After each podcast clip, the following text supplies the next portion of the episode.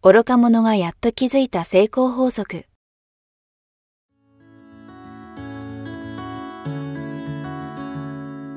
学校に行けない子供たちから、オリンピック選手をはじめとするアスリート、企業経営者、マネージャー、新入社員、メンタルサポーターとして20年間にわたり、講演、研修を行ってきた成田義則が、今と未来を変える人生哲学の話をお届けします。視聴者リスナーからの人生相談にもお答えします。こんにちは早川洋平です。愚か者がやっと気づいた成功法則。今日は第22回です、えー前回に引き続き、えーゲストに、えーグローバルトレーナーの田中千尋さんをお迎えして、えー今回も、えーお話を伺います。田中さんそして成田さんよろしくお願いします。よろしくお願いします。さあ、えー前回ね、えーグローバルトレーナーのお仕事も含めて、えーまあ、いろいろと濃いお話を伺いましたが、今日は前回最後に少しお話しした、やっぱりこのストレスゼロ。まずそこからですね。うん一応ねストレスゼロってシリーズでうん3つあるんですよおね。うでこれこのストレスこれはストレスゼロテクニック要うんはいはその、どっちかというと一人でもできる、うんいわゆる体の使い方とかを変えることによって、はい。ストレスを感じたくても感じられなくなるつまり人間構造上に介入するっていう。やつでこれも面白いんですけどあのオランダ人の,、はいあのまあ、また NATO の兵士のメンタルトレーニングをしていた友人がいるんですよね。はい。で彼と、まあ、アメリカで一緒に勉強してた時に、うん。あのやっぱり極限の状況に追い込まれた兵士たちが、うん。ストレスだらけだとやっぱりうん正しい判断が下せない、もっと下手すると命に関わるよううんな時に、よね。もう嘘でもいいからストレスを下げられるっていう方法を探してたんですよ。はい。それで協力してくれって言われたんでひと夏ああでもないこうでもないっていろいろやってて、でもうだから理屈とかポジティブシンキングとかじゃないんですよ。なるほど。うん、もうとにかくその何があっても極限にいても、とにかく元気になるというか、うん。冷静になる、うん。リラックスできるっていうのをいろいろ体それから自分の中でこうやってる会話、うん。会話って言っても言葉ではなくてうん。いわゆるその時使ってる声のトーンとか音とかの速さ、うん。それから自分が無意識にえらえ描く映像。うん。はい。映像の中身ではなくてそれも映像が白黒なのかカラーなのかとか。はいはいはいはい。そうその直接脳が感情をどう取り扱ってるかっていう部分に介入してえもうその絶対ストレスが出てこないというかうん出てたらもうそれを変えることができるっていうテクニックを作ったんですね。なんでそこの話。うんでもう一個のこのこっちの方はい。こっちはですねストレス。スゼロコミュニケーションといって、まあ、自分の中の会話もそうなんですけど、どっちかというと対人うん人とコミュニケーションを取るときにその無意識にねうん全然そのつもりはないのに人を傷つけちゃったりああ,、るいはもう向こうはそのつもりないかもしれないけど傷つけてもうあの言葉がずっとっていうす。絶対誰でもあると思うんですよ。でこれがなんで起きるのか？はい。どうやったらさそのさ、うん。あの予防することができるのか？っていうところに介入したものなんです。うん。で今ハラスメントの話で結構企業からのご要望が多いんですけど、ハラスメントって結構ほら自分がそのつもりなくても相手にそう取られてしまうとハラスメントなのでただそのその辺の仕組みが分かってないともう何にも言えないってことになっちゃい今ますよね。どんどんそういうような。もう今それで、ねだから結局その上司なのに厳しい指示ができないとか、そういう話になってるのでそこの介入の仕方のお話と、うん。あとそのハラスメントに限らずなんですけど、あのやっぱりこうその自分が勝手に傷ついてしまう取り方をするっていうこと。これはい。実はあの日本語の言語体系によるところがものすごくあるんです。というのはどういうことですか？あのちょっとそこだけ掘り下げますとですね、例えばその、まあ、これ細かく脳の仕組みを説明してからやっていただくともっとピンとくると思うんですけどね、例えば「あなたはがんです」っていううん。言い方うん。をあなた脳はあなたイコールがんと取りますよね。B 動詞 You そうはですね何々って、はいですっていうのは B 動詞と一緒なので、その両端にあるものがイコールでつながりますよね。うんで脳は少なくとも自分のアイデンティティのレベルというかで取るんですよ。で日本語だとそういう言い方できちゃうんです。あなたはがんですってものすごく傷つきますよねこれ言われると。イコールですからね。イコールですから。はだけど英語で言おうと思うと You have a cancer なんですよね。You are じゃないです確かに。っていうことは持つっていうことはあくまで行動のレベルに落ちるので、うん。自分の人格とは切り離した形で脳に入るんです。うん。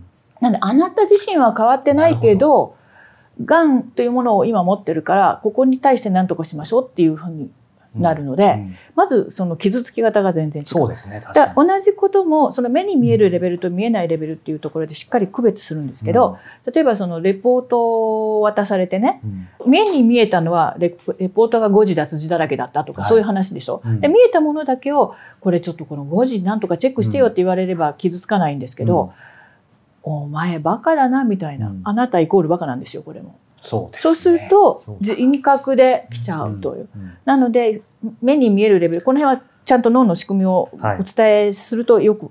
わかるんですけど、そういう使い方をしてください。で少なくともそういうき受け取り方をしてください。仮にあなたバカだって言われてもうん。人格のレベル目に見えないので、うん。何見て思ったんだろうって思うとん。自分は傷つくのはい。減るはずなんです。うん。プラス日本語は主語がなくても話せる言葉なのでそうですね。レポートを渡された段階で「ダメねこれ」って言われた時、脳はただ空白を嫌うので、うん誰がダメっていうのを探しに行くんです、無意識に。うんそうするとあなたはダメなのか、うんまあ、8割ぐらいの人が日本人はあなたはを入れちゃうんですそこに。入れるでレポートはダメとは入れないんですよ。うんでも本当はレポートのはずでしょ。そうねレポートしか目に見えてないので。はいはいだその辺の取り方っていうのをまず理解してもらう、それからその無意識にね誰でもうん。この分野はつなぎやすいっていう癖があるのでうん。その癖を見つけてもらってはい。例えば能力のこと言われたら必ず自分につなぐ人とか、はい。服装のこと言われたら必ずつなぐいるんですよ、はい。誕生日忘れられたら私は愛されてないみたいにつなぐ人とか、うん。いやそれ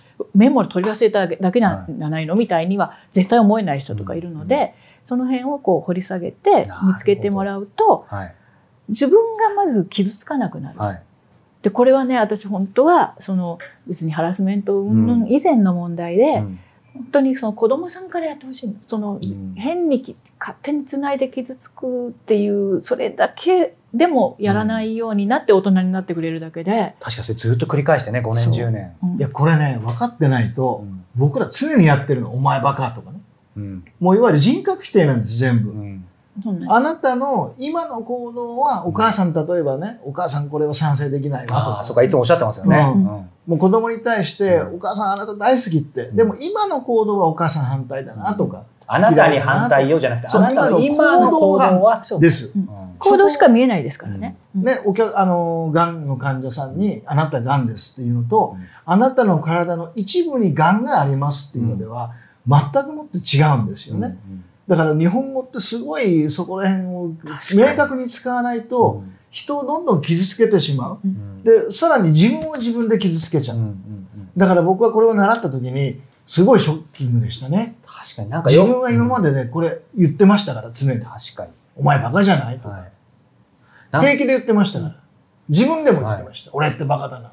まあ、この話知らないとそう思いますよね、うん。それこそよく言われるのがアメリカなりイギリスなりでよくあの、ね、ディスカッションの授業があって、うん。あれをやってるからその人格と切り離してて、まあ、それももちろんあるんでしょうけど、今の話の方が個人的には腑に落ちる。うん。あの同じことを言っても、はい。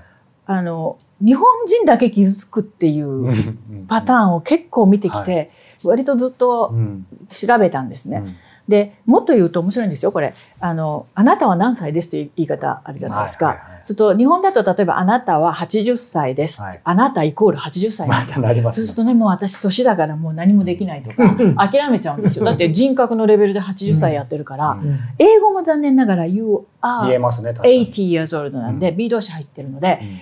人格のレベルなんです。でもラテン系の言葉イタリア語とかは「You have」なんですよそこが。ああなるほどね。をおったんたってなるので、そうなると私は変わってなくてただ80年年を重ねたっていうだけにの取り方なんで、はいい、やだ私はだから彼らは死ぬまで現役なんだと思います恋恋愛でも何でも。はいだそういうその言語を使ってしか私たちって考えられないでしょ、そうですね。でそこで入った。意味付けや考え方でしか感情は湧いてこないので、そこら辺のそのどういう言語を使ってるのかって実はねそれは自分ではわからないことなので、私はまあ幸いね、うん。そのそれがわかる立場にいたので、いやこれは絶対お伝えしないとっていう、でないとね、関係ないところで日本人いっぱい傷ついちゃってるのでいやねこれって、はいやっぱグローバルトレーナーじゃないと気づかないところですよね。そうですね。日本、日本海外でやってるからこそ見えるわけですね。本語だけで生きてる人は気づかないよね。うんうん。まあ、イタリアに行ってイタリア語をネイティブになって、ね、それがあって日本を知ってるからこそ気づくことであって、うんなかなかそこを教えてくれるトレーナーがいなかったの。いや、本当すよね。すごい衝撃だった。うん。まあ、ここにも書いてあるね、そそうですね、身体、ビジュアル、言葉っていう、まずそのこ言葉はもちろん大事っていうのは分かってますけど、うん。絶対的に必要というか、使ってますもんね、みんな。うん。考えるっていうのは言葉を使って考えているのでうん。だからその言葉の言語体系が日本語だと、無意識にそういうところで傷ついてる可能性っていうか傷つくあるいは傷つける可能性は他の言語よりは高くなるっていうことなんですよね。うんうんなんでそのあたりのことを、えーストレスゼロコミュニケーションではお伝えしてます。うんでご自分の癖とかに見つけてもらうなるほど。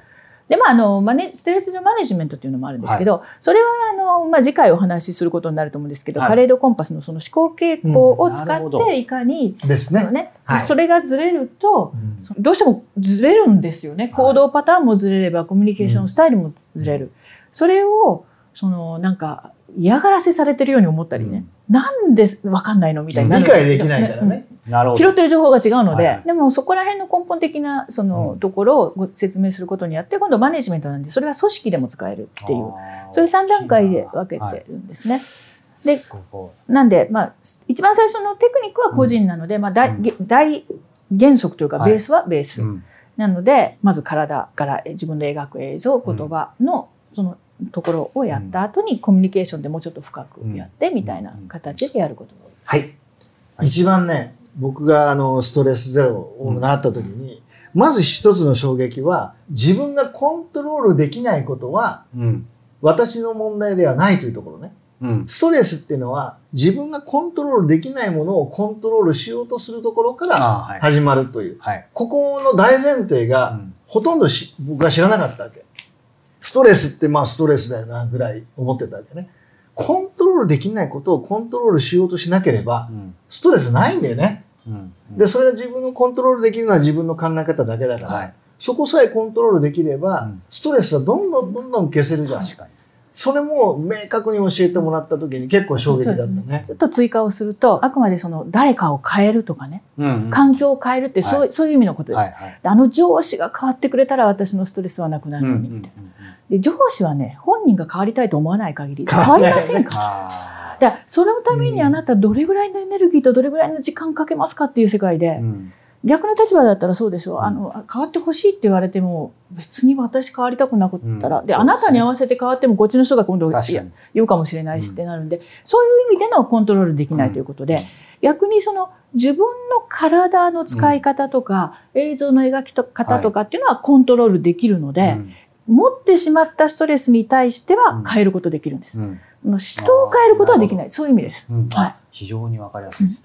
あのまだまだお話伺いたいんですがもちろん詳しくはねこの、えー今のテクニック編でもこちらを読んでいただいてコミュニケーション編はこちらなんですが、とはいえちょっとだけ何かまあこの中のネタじゃないですけど、うんこれ見てる方聞いてる方が何かちょっとでもこうもう極端なしこの番組終わった後からい活かせるようななんじゃあ、かプチはい、一つ、はいあの、ストレスを抱えている人、落ち込んでいる人って大体どんな感じですか？外から見ると。なんか暗暗くてこなんかう、つむいてると線下がっか。たり体がこうなってますよね。はいスキップしたりこうやって胸張って落ち込んでる人っていないですね。ないですね。これリンクしてないからなんです。不可能なんですよ。